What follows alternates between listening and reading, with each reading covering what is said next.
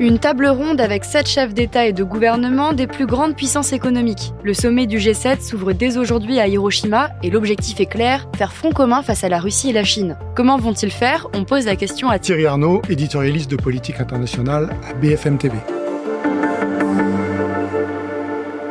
Le G7 à l'origine euh, réunit ce qui étaient les sept plus grandes puissances économiques, aujourd'hui les sept principales puissances occidentales. À l'origine c'était un G5, G6, puis c'est devenu un G7. Ça a même été un G8 avec la présence de la Russie, mais qui en a été exclu 20 ans plus tard pour cause de, évidemment, guerre en Crimée. Donc ce G7, il se réunit euh, chaque année avec une présidence tournante, à l'origine pour euh, essentiellement aborder des questions économiques et en quelque sorte organiser la coopération économique entre ces pays membres, mais de plus plus en plus, le cadre des discussions s'est élargi pour devenir de plus en plus aussi un lieu de conversation géopolitique. Et c'est évidemment particulièrement le cas au Japon cette année. Le G7 a déjà annoncé de nouvelles sanctions contre la Russie, lesquelles? Alors ce qu'il faut d'abord dire, c'est qu'il y a eu une multitude de sanctions déjà contre la Russie, qui visent essentiellement un certain nombre de produits, on pense au pétrole en particulier, qui visent un certain nombre d'entreprises stratégiques, qui visent des individus, les oligarques, et qui visent les circuits financiers pour essayer de priver la Russie d'accès à la finance mondiale et à des moyens de se financer. Ce qu'on a constaté, c'est que ces sanctions puissantes et nombreuses, par exemple l'Union européenne en est à sa onzième vague de sanctions, avaient eu un effet, mais n'avaient pas étouffé l'économie russe. Le deuxième constat qu'on a fait, c'est que la Russie avait démontré une certaine capacité à contourner les sanctions. Alors ces sanctions, elles ont pour but d'ajouter un certain nombre de dispositifs qui manquaient déjà cette pléthore de décisions prises, notamment tous les composants industriels qui permettent de fournir et de fabriquer euh, des armements. Elles s'étendent aussi à de nouveaux secteurs, les diamants par exemple,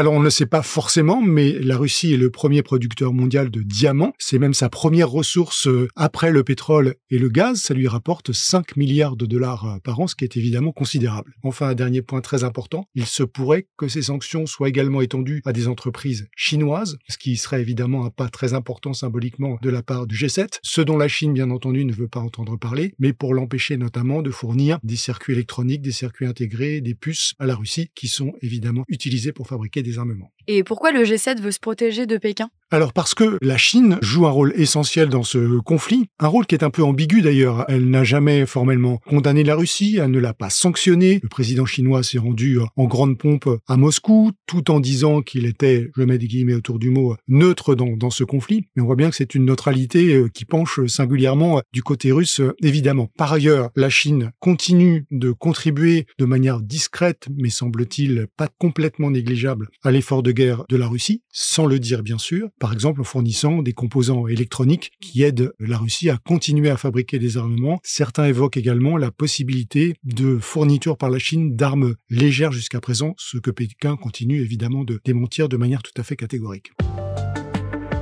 Merci d'avoir écouté ce nouvel épisode de la Question Info. Tous les jours, une nouvelle question et de nouvelles réponses. Vous pouvez retrouver ce podcast sur toutes les plateformes d'écoute, sur le site et l'application BFM TV. À bientôt!